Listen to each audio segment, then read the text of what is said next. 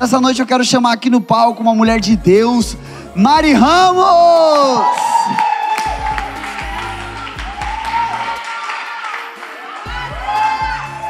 Ela tem uma palavra muito legal. Na semana passada a gente teve um momento entre todos os influenciadores e a gente conversou e a Mari compartilhou algo que eu acredito muito que é para todos nós essa noite. Então eu vou orar por ela, mas prepara, cria expectativa, prepara o seu coração, porque Deus tem uma palavra que vai entrar, sabe, no fundo do seu coração, na sua alma, no seu espírito. Amém?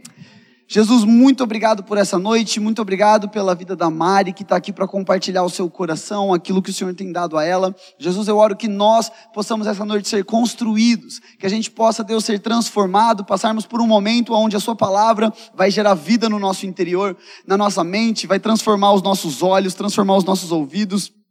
Eu oro sobre todos nós que estamos aqui, que o nosso coração esteja aberto a receber a verdade, que nós possamos receber a liberdade, Pai, que possamos ser até mesmo incomodados em um bom sentido a nos movermos, a sairmos de um lugar de conforto ou até mesmo de um lugar onde estávamos estagnados, mas que essa noite a gente seja confrontado pela Sua verdade e o Seu amor. Em nome de Jesus, amém. Boa noite, gente. Estou um pouco nervosa. o R bem puxado, né, de nervosa. É, eu tô bem feliz e é, com medo também, tá, gente? então tá, então para quem não me conhece, sou a Mari. Eu sou casada com o meu digníssimo William ali, maravilhoso. e então foi me dada né, essa tarefa de estar aqui hoje. Ai, gente, eu não sei para onde eu olho, câmera. Eu vou olhar, tá? E tá, então eu quero falar algo hoje que Deus estava falando, tem falado comigo desde semana passada, sábado passado mais especificamente. E para quem não me conhece, ou quem me conhece não sabe, eu estudo psicologia e eu estou no quinto semestre. E aí também, dentro da psicologia, existem abordagens que o psicólogo escolhe quando está se formando para trabalhar. Então, tem diversas abordagens. Uma das mais conhecidas, psicanálise, daí tem o behaviorismo, que é a análise comportamental, tem a TCC, enfim, tem diversas é, abordagens. E, e, tem uma, e aí eu estou estudando algumas dessas e eu gosto muito da TCC, que é terapia cognitiva comportamental. Por que, que eu estou falando, né, coisa de psicologia aqui? Porque estudando isso, esse semestre, eu Deus começou a falar um pouco com, falar comigo através dessa perspectiva do que é a base é, do modelo cognitivo. Eu vou falar para vocês aqui só para vocês entenderem, tá? Então, o que, que se, eu vou ler para ficar mais fácil. O que, que se baseia esse modelo cognitivo? Então, ele é uma, ele levanta a hipótese de que as emoções e os comportamentos das pessoas eles são influenciados pelas percepções dos eventos, que não é uma situação em si, né, um fato em si que determina o que a pessoa sente, mas a interpretação que ela tem dessa, desse fato, dessa situação. Então, que, ou seja, o que é isso? As pessoas, elas se sentem, como as pessoas se sentem, está totalmente associado à interpretação que elas fizeram de algo que aconteceu, de uma situação. Eu vou pedir para colocar uma imagem, a primeira, por favor. Aí, obrigada. Aqui é mais ou menos só para a gente ter, para ficar mais didático, para vocês entenderem, tá? Então, tem uma situação, algo aconteceu. Então, os nossos pensamentos são as interpretações que a gente tem dessa situação. Então ele vai gerar emoção, ele vai gerar reações físicas, fisiológicas, e isso vai gerar um comportamento. Então aqui tem uma frase: ó, o que perturba o ser humano não são os fatos, mas a interpretação que ele faz dos fatos. Isso, gente, né? Para mim é uma teoria que faz muito sentido. Cada psicólogo vai ter a sua, né? Enfim, mas isso para mim. E aí Deus começou a falar comigo. Pode pôr a segunda, por favor. Que eu vou exemplificar aqui. Por exemplo, uma situação, ser convidada para falar em público. Terça-feira estou eu na minha casa, fazendo um trabalho da faculdade. Tiago me manda um áudio. Daí eu imaginei, ah, começou a falar o áudio, ouvi o áudio, falei, ah, deve ser talvez para fazer transição, generosidade. Aí ele falou pregar no GV. A partir do momento que eu ouvi a palavra pregar no GV, gente, meu pensamento assim, ó, bombou de coisas. Aí ali, vou gaguejar, vou esquecer tudo, o que, que eu vou falar para esse povo? Falei, Tiago é louco. Sim, desesperada fiquei. E aí veio as emoções, o medo, a angústia. Fiquei, meu Deus, insegura, o que, que eu vou falar? Nada a ver. E a, daí as reações fisiológicas, desde terça-feira eu tô com frio na barriga. Sério, gente, desde terça-feira. A Ana trabalha comigo, sabe? Todo dia, toda hora eu falava, Ana Paula do céu, tô com frio na barriga, tô nervosa. E tudo isso gerou o quê? Um comportamento. Qual seria o comportamento mais fácil, meu primeiro comportamento determinado pelo que eu estava pensando? Falar não. Não, Thiago. Nada a ver, tá doido, prega você. Eu não. Mas o que, que, eu, que, que eu comecei a pensar sobre isso? É, que a gente pode, que eu consegui que, mudar o meu comportamento. O que, que eu fiz? Fui lá, falei com o William, falei, William, Thiago mandou mensagem para eu pregar. Tá louco? Aí, não o suficiente, liguei para a Bruna, falei, amiga, tá aí, tô nervosa. Liguei para ela, falei, Thiago me chamou para pregar, não sei o que eu faço, fiquei nervosa. Daí ouvi minha amiga, ouvi o Matheus. É... Ai, esses meus amigos são muito engraçados, gente. E, e, e aí, o que, que aconteceu? Eu falei, meu, daí não dei resposta nenhuma, depois eu falei, tá bom, né? Vamos lá passar por cima de todos esses pensamentos. O que eu quero dizer? Os meus pensamentos mudaram? Não todos. Porque eu tô aqui, minha cabeça tá assim, meu, o que, que esse povo deve estar tá pensando de mim? O que, que eles estão ouvindo aqui de psicologia? É... Mas eu consegui moldar o meu comportamento. Porque a minha primeira reação seria falar não, porque tudo que eu estava sentindo era falar não, era a minha primeira opção. Mas eu peguei e falei, não, eu, vou, eu consigo mudar o meu comportamento. Então, é sobre isso que eu quero falar hoje. Por quê? Então, assim, só para deixar claro, tudo que eu falei até aqui, pode tirar, gente, obrigada. É científico. O que eu vou falar daqui para frente não é nada científico, é Neckler Mariana 2021. É o meu artigo. é a minha interpretação daquilo que Deus falou através dessa, desse modelo cognitivo, né? Como a gente interpreta as coisas e o nosso comportamento. E para isso, eu quero ler uma história para vocês da Bíblia. Que na hora quando eu, o Ti falou para mim, ele estava me ensinando algumas coisas lá, né? Que eu sou inexperiente. E aí eu falo, daí eu comecei a lembrar de um texto. E eu quero ler Lucas 15, 11 a 31. É a parábola do filho pródigo, muita gente conhece. É bem conhecida, mas eu quero trazer uma perspectiva diferente aquilo que Deus falou comigo.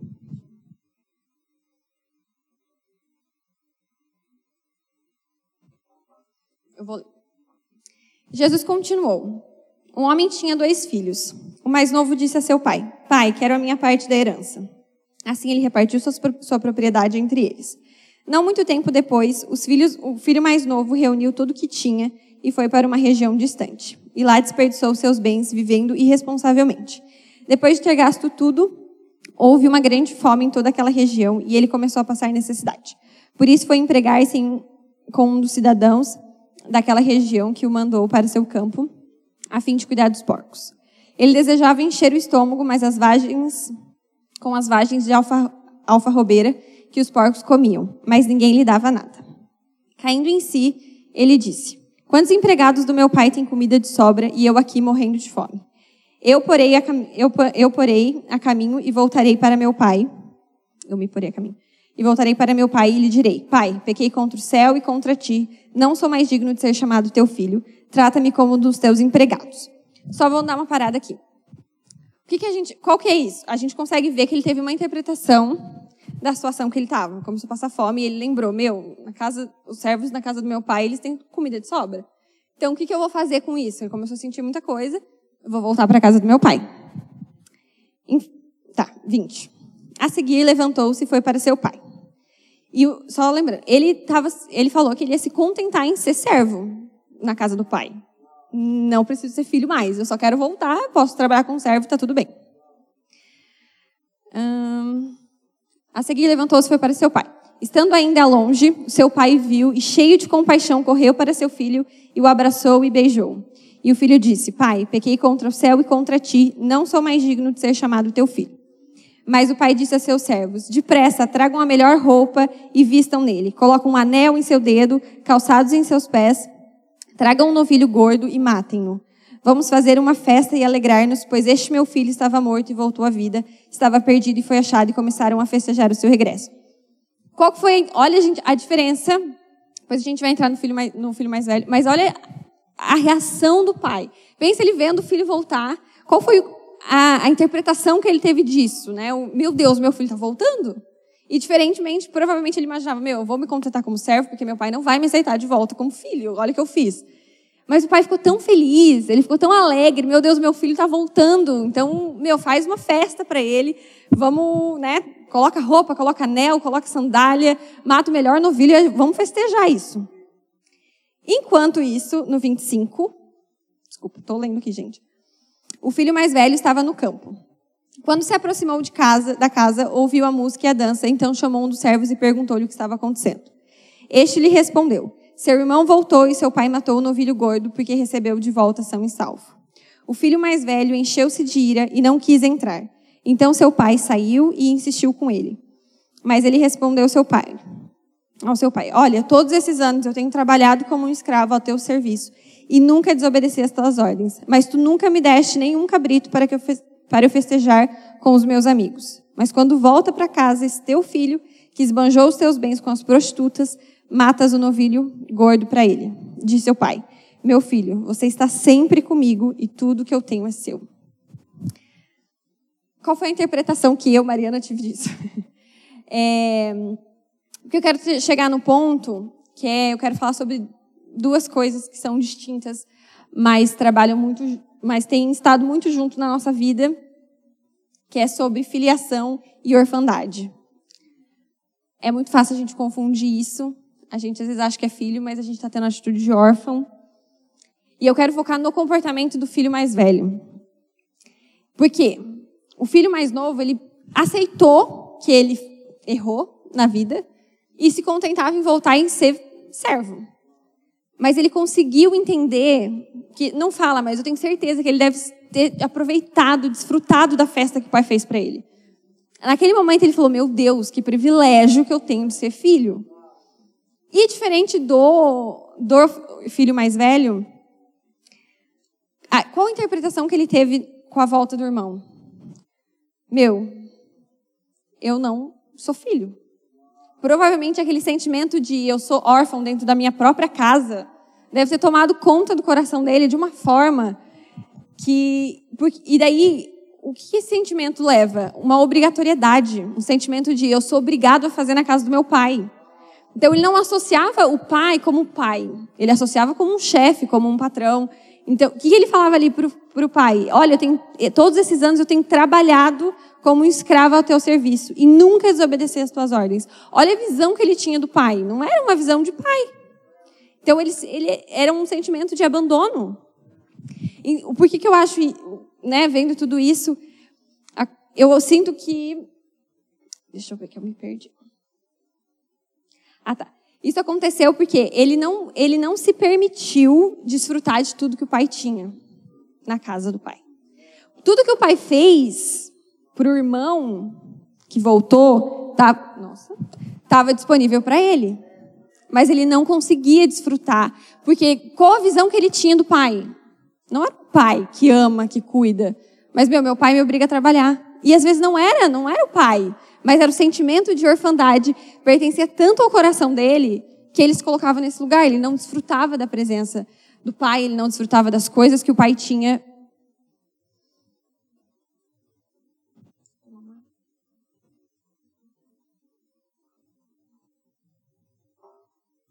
E talvez esse sentimento dominava ele, porque ele não estava bem com ele mesmo. Então, o fato de não estar bem com a gente mesmo, a gente interpreta as coisas de uma maneira que elas não são. Então, a gente não está bem. E aí as coisas acontecem de uma maneira que não é da, né? Não era para ser assim, mas a gente interpreta de uma maneira errada. E isso que a gente faz, a gente transfere, transfere para Deus. Então, as interpretações e sentimentos que ele tinha em relação ao pai, ele, é, ele transmitiu de uma maneira diferente para ele mesmo e para o relacionamento que ele tinha com o pai dele. E quando você, quando eu, né, quando a gente olha para Deus hoje, quando a gente vê um, um, tema, meu pai cuida de mim, qual é a interpretação que a gente tem disso? O que, que a gente sente quando a gente está na casa do pai? Qual cuidado? A gente se sente cuidado, a gente se sente amado? Porque assim, ó, gente, eu, quando eu ouvi meu pai cuida de mim, o tema, eu falei, gente, de novo. Tipo, todo mundo sempre fala de filiação, de paternidade. Talvez você tenha vivenciado uma, de fato uma orfandade, talvez seus pais tenham te abandonado, talvez você tenha perdido seus pais cedo. Ou não, talvez você tem, teve, tem o pai, mas não é tão presente, ou talvez você teve pais maravilhosos, mas as coisas que vão acontecendo ao longo da nossa vida vai entrando tanto, vai tomando tanto conta de quem a gente é, do nosso coração, que a gente muda essa relação com Deus. A gente muda essa interpretação que a gente tem de Deus. Eu sempre tive uma relação boa com Deus. Tive problemas de paternidade, sentimentos, mas Deus trabalhou muito isso, então eu tinha uma relação muito boa de paternidade com Deus. Só que ao longo do tempo, a gente vai se decepcionando com umas coisas, se decepciona com a igreja, se decepciona com os amigos, se decepciona com o trabalho. E tudo isso vai acumulando tanto que a gente transfere isso para quem? Para o nosso relacionamento com Deus, com a forma como a gente enxerga Deus. E quando a gente transfere isso para Deus, qual é o nosso comportamento? A gente muda. O que, que você tem interpretado ou sentido quando você olha para Deus? Você se sente mais filho? Você se sente mais órfão? Você se sente mais amado? Ou mais, se sente mais abandonado? Então, o fato da gente não estar bem com nós mesmos faz com que a gente transfira isso para Deus. Transfira isso para o nosso relacionamento, fazendo o quê? Que o nosso comportamento em relação a Deus seja mudado. Talvez o oposto daquilo que a gente viveu um dia. E sabe, hoje, gente, existe uma hipervalorização da felicidade. Assim, você tem que estar bem o tempo todo. Tem que sempre estar bem, tem que sempre estar feliz. E eu vou contar uma coisa para vocês. Ninguém está bem o tempo todo. Ninguém está bem e ninguém precisa estar bem. E aceitar o fato de você não estar bem o tempo todo é mais saudável do que você tentar ser feliz o tempo todo. Por quê? Porque quando você não está bem com você mesmo, você tem que curtir aquele momento de não estar bem. Porque isso é normal, gente. Isso é normal. Normal, não normal é, não, é ser feliz o tempo todo. Ser feliz o tempo todo é anormal. Não existe, gente. Se você acha que tem alguém assim, porque você fica no Instagram vendo a vida do, dos outros, se você fica no TikTok fazendo dancinha, vendo o povo dançar, enfim. Gente, ninguém está feliz o tempo todo. Ninguém. Então você não precisa se cobrar felicidade, se cobrar estar bem o tempo inteiro. Por exemplo, o que acontece? Às vezes eu não estou bem comigo mesmo. Aí eu olho para Deus, Deus não me ama. Eu não me sinto amado, eu não me sinto cuidado. O povo da igreja, se não me sinto amado por Deus, imagine pelo povo da igreja. Aí vem o viola, me bota para passar café na igreja todo sábado. E além de eu passar o café, eu tenho que limpar o chão que o povo derrubou o café. Não é apenas, não é apenas passar café. E o que, que acontece? Gente, aí a gente vai deixando tudo isso acontecer. O povo te bota para fazer as coisas na igreja, as coisas no seu trabalho também. Ai, meu chefe pede coisa além do meu trabalho, além do que eu tenho que fazer.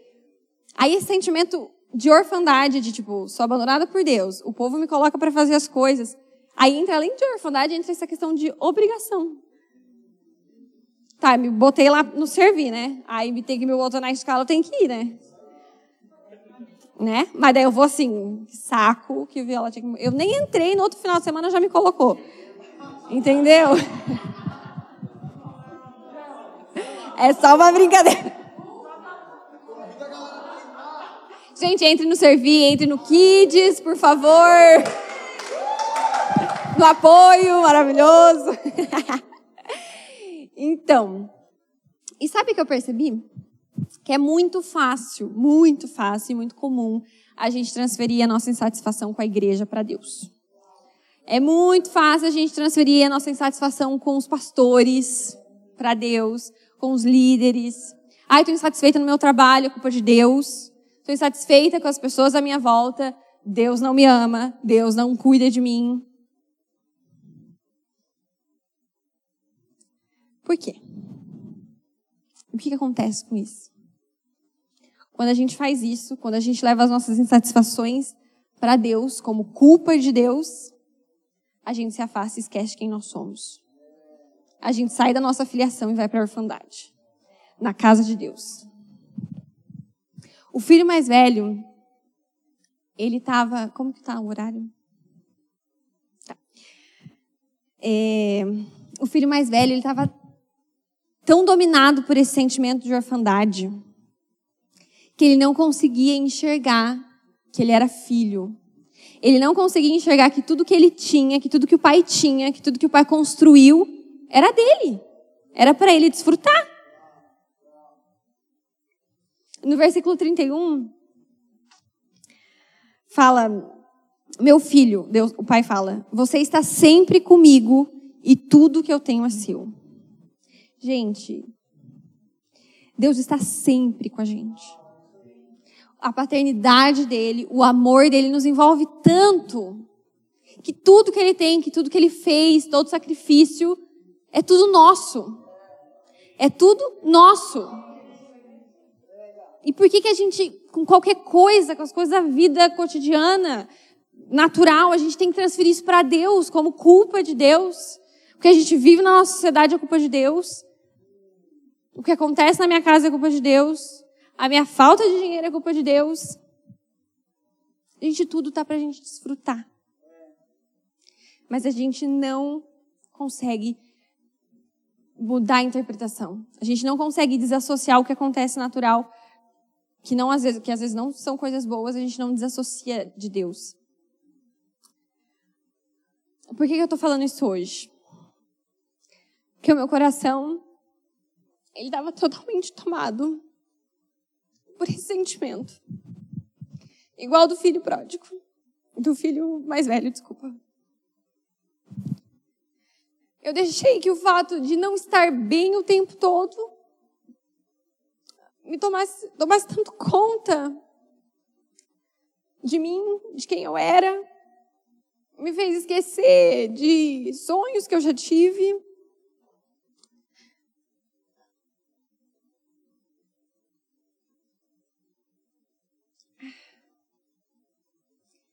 eu comecei a me sentir, é, não era boa para nada. Eu não era uma boa esposa, eu não era uma boa filha. Obrigada.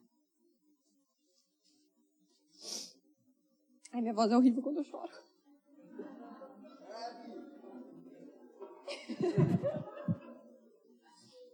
Ai, então, eu não era, eu não me sentia, gente, nada que eu fazia era bom não era uma boa estudante. E um dia eu estava muito mal. Ninguém sabe disso, nem meu marido, nem minha psicóloga. Cláudia. E eu falei, eu cheguei a falar, Deus, pode me levar. Falei. Eu não tenho medo de morrer, eu tenho medo das pessoas da minha volta morrerem, né? Alguns sabem. Eu morro de medo do meu marido morrer. Estou tratando, tá, gente? Estamos todo mundo no processo. E eu falei, eu falei, Deus, nada que eu faço tá bom. Nada, sabe? Eu vou na igreja, não estou bem na igreja. E eu falei, pode me levar. Não preciso mais viver, não tem. Entenda, não é um sentimento de eu tirar minha própria vida. Era um sentimento de tipo, pra quê, entendeu? Pra que que eu tô fazendo isso? Então isso pegou tão forte, gente, isso, meu Deus, assim, ó. Quando eu me ouvi falando isso, eu falei, gente, a que ponto chegamos, né? E aí no sábado passado, eu sou do grupo do Barba e da Bela e o Barba mandou mensagem pra gente, pra mim, pro William, pra gente ministrar na, no GP. Até queria pedir desculpa aí, Barba, que eu fui meio grossa com ele. Era esse sentimento, tá, de orfandade. É porque ele mandou no sábado, eu falei. E o GP era no sábado. Eu falei, ah, a próxima vez, não tem problema, a gente faz, mas só avisa antes. Perdão da barba, é esse negócio aqui. Mas foi maravilhoso, era para fazer. Porque quando comecei a ler lá com o William, sozinha depois com o William. Era para ser, exatamente. É... Aquilo, e era sobre isso, era sobre um Deus que cuida. Acho que era Deus que cuida. E aí falava sobre essa questão de paternidade e orfandade. E aí eu lembrei de Efésios 1, 5.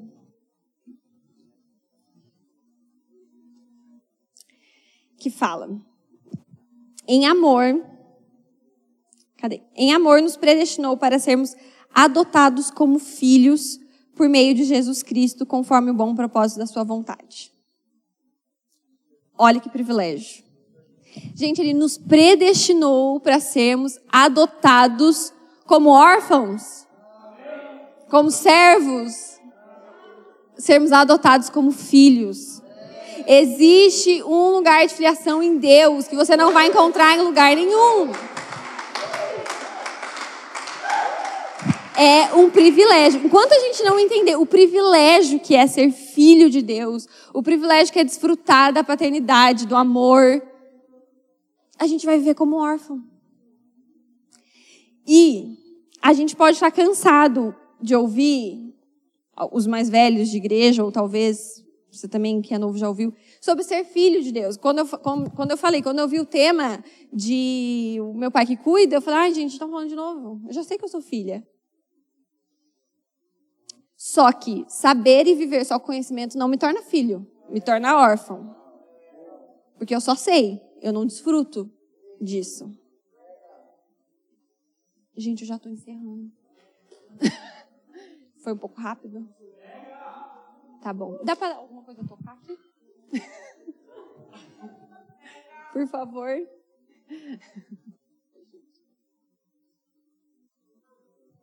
Eu vou tomar água para passar o tempo.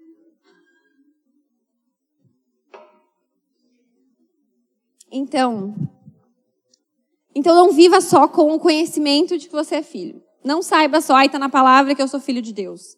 Mas desfrute, viva a filiação de Deus. Ela está disponível, gente, está disponível. Talvez você nunca ouviu isso, mas saiba que você é filho de Deus. Você é amado por Deus, você é cuidado por Deus, você é protegido por Deus de uma forma que você nem imagina. Talvez você tenta fugir. Gente, eu tentei fugir. Antes eu, eu ficava só na Netflix, eu assistia 50 mil séries, é, temporadas, o William ficava louco comigo que eu assistia 10 episódios num dia, né, amor? E aí mudei, daí, né, voltou às aulas, tinha que estudar, daí tem muitos textos, daí eu me afoguei aonde? Nos textos. Daí eu só, só lia, só lia os textos, não lia a Bíblia, não, não fazia nada, porque eu estava tentando fugir disso. Porque eu sei que eu sou filha, mas eu queria fugir de algo que está disponível para mim e para você. Então não tente fugir, sabe por quê? Porque onde quer que você vá, Deus está. Você pode subir, como que é o versículo 139 Salmos? Aonde quer que você for, tá? Você pode subir aos altos céus, ali Deus está. Você pode descer aonde for, Deus está com você. O amor de Deus te persegue, gente. E a melhor perseguição é essa. E não tem como fugir. Então, o fato de a gente não estar bem com a gente mesmo não pode e não tem o poder de mudar a interpretação que a gente tem a respeito de Deus. Você pode estar mal, você pode estar mal, a gente vai estar mal. A gente vai, vai ter dias ruins, dias bons. As pessoas vão nos decepcionar. Se você acha que não vão te decepcionar, a gente vai. A igreja vai te decepcionar de novo? Vai. As pessoas vão te decepcionar de novo? Vão. Os pastores vão te decepcionar de novo? Vão. Porque são pessoas. Todo mundo tá, não está bem com esse momento que a gente está vivendo. Nem você, nem os pastores, nem os líderes, nem o seu chefe, nem seus amigos da escola, da faculdade. Gente, ninguém está bem. Então, às vezes, quando a gente não está bem, a gente acaba machucando as pessoas. Só que isso, se a gente transformar isso em, meu Deus, a pessoa está me machucando, me machucou de novo. Isso vai acontecer, gente. Vocês vão ser decepcionados a vida inteira. Porque vocês convivem com pessoas. Só que quando a gente se decepciona com as pessoas e a gente transfere isso para Deus, isso vai mudar quem nós somos. E é aqui que é o ponto, a gente não pode deixar isso acontecer. Nós somos filhos, nós somos amados, e nada que acontece no nosso natural, nada das decepções, nada tem o poder de, de mudar a nossa interpretação a respeito de Deus. Ele é Pai, Ele ama, Ele cuida, eu sou filha de Deus. Eu sou filha de Deus. Para encerrar, em... quero ler Salmos 13. Na terça-feira eu mandei mensagem para Fer também. Falei, Fer, vou ter que pregar. E aí ela me falou umas coisas lá de Salmos, daí depois no outro dia eu perguntei qual versículo era. E, gente, na hora que eu li esses Salmos, assim, meu Deus. Davi falando: Até quando, Senhor? Para sempre te esquecerás de mim? Até quando esconderás de mim o teu rosto? Até quando terei inquietações e tristeza no coração dia após dia? Até quando o meu inimigo triunfará sobre mim? Olha para mim e responde, Senhor meu Deus. Ilumina os meus olhos, ou do contrário, dormirei o sono da morte. Os meus, os meus inimigos dirão: Eu o venci, e os, os meus adversários festejarão o meu fracasso. Eu, porém, confio em teu amor. O meu coração exulta em tua salvação. Quero cantar ao Senhor pelo bem que, te, que me tem feito. Gente, Davi estava tomado de angústia. Ele estava se sentindo, sentindo esquecido por Deus, abandonado. Deus, até quando? Até quando você vai se esconder de mim? Só que sabe o que é o mais lindo? No final ele fala: Eu, porém, confio em teu amor. Quero cantar o, can, o quero cantar ao Senhor porque pelo bem que me tem feito. Gente, ele estava se sentindo abandonado. E ele falava: Eu quero cantar pelo bem que me tem feito. Por quê? Davi sabia que ele era filho de Deus. Em meio à angústia, em meio aos inimigos rodeando, ele não deixou que isso mudasse a interpretação que ele tinha a respeito de quem Deus era. A gente pode mudar o nosso comportamento. A gente pode. Porque a opção mais fácil quando a gente está angustiado, quando a gente está machucado, é rejeitar, é mudar. Mas lembre-se, a gente pode mudar o nosso comportamento. Mas a gente não muda a interpretação de quem Deus é. A gente não muda a interpretação de quem Deus é. Queria que você fechasse seus olhos, por favor.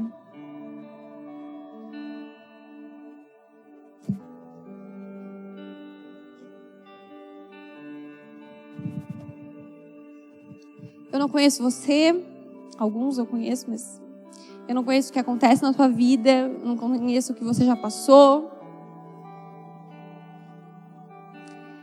Mas eu conheço um Deus que ama e que cuida.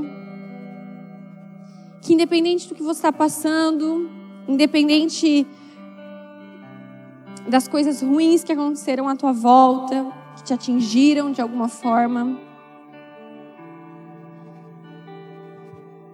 Deus nunca saiu do seu lado. Nunca, nunca. Às vezes a gente é tomado com tanto esse sentimento de angústia que a gente esquece de perceber a presença de Deus ali.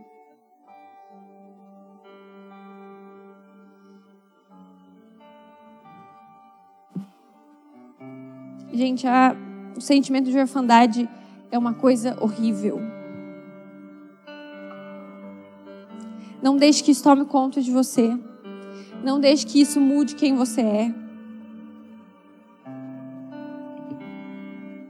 Não deixe que isso te afaste do propósito daquilo que Deus predestinou para ser que ele que foi ser adotado como filho. Nada e nem ninguém tem o poder de mudar isso.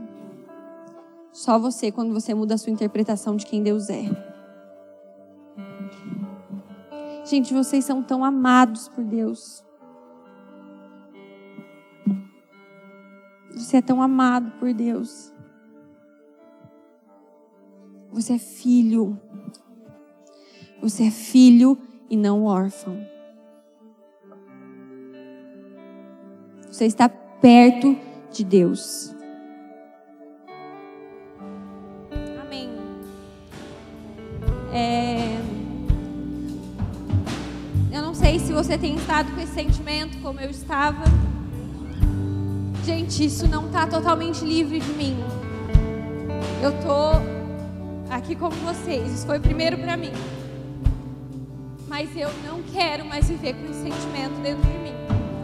Eu sou filha, eu não quero só entender que eu sou filha. Eu quero viver como filha de Deus. Quero desfrutar do que o Pai tem para mim. eu sou plena em Jesus. Eu tenho vida em Jesus. O que Deus tem para mim é vida e não morte. Tudo que eu faço com o Pai prospera. Tudo que eu faço com o Pai é vida, dá fruto. O sentimento de morte não me pertence. O sentimento de orfandade não me pertence. O sentimento de abandono não me pertence. E não pertence para você. Se você tem se sentido assim, encontre isso agora. A presença de Deus, o amor de Deus está tão forte. Se sinta abraçado pelo Pai.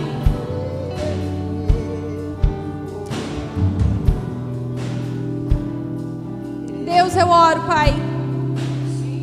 Deus, sobre cada um que está aqui.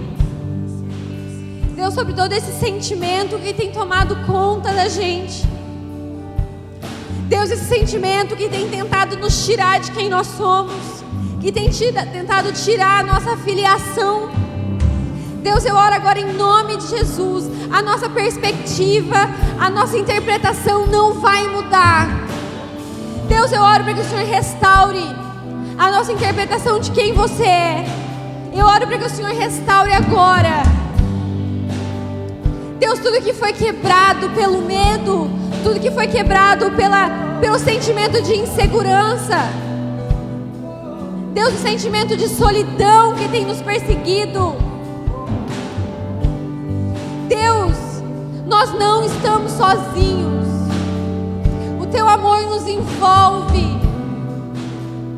Tua presença nos envolve. Deus, todo sentimento de orfandade nós rejeitamos agora, no nome de Jesus.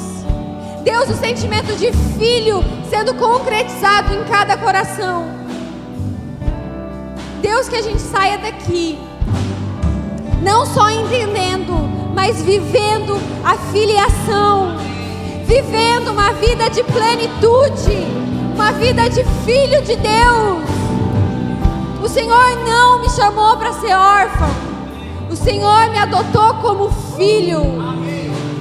E eu não vou viver. Deus, ninguém vai viver aqui longe disso. Amém. É muito bom ter você ouvindo nosso podcast. Continue com a gente nos próximos episódios.